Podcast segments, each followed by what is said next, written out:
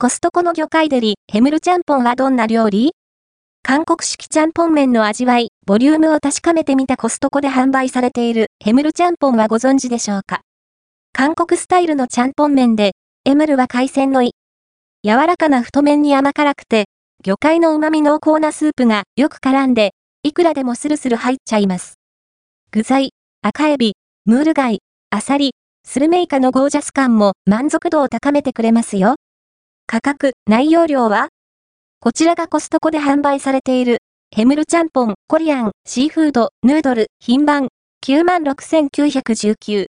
お値段は、100g あたり124円、税込みです。購入したものは、2473g で3067円、税込みでした。韓国スタイルのちゃんぽん麺で、赤いスープが特徴。エムルは海鮮という意味なんだとか。どんな具材を使っている？海鮮具材は、赤エビ6尾、ムール貝、アサリ、スルメイカ。野菜として、玉ねぎ、人参、チンゲンナが入っています。麺は 200g×6 袋、スープは 100g×3 袋。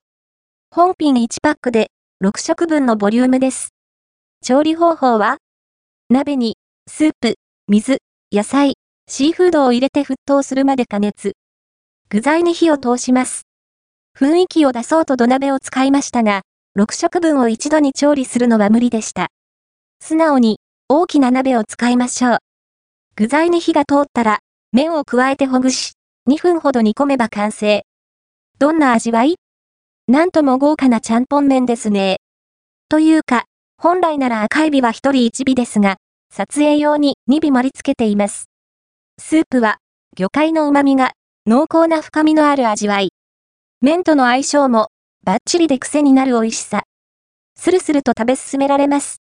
寒水の風味を感じさせる太めの中華麺。コシのない柔らかな食感ですが、べちゃっとならず、一本一本がちゃんと独立した歯ごたえになっています。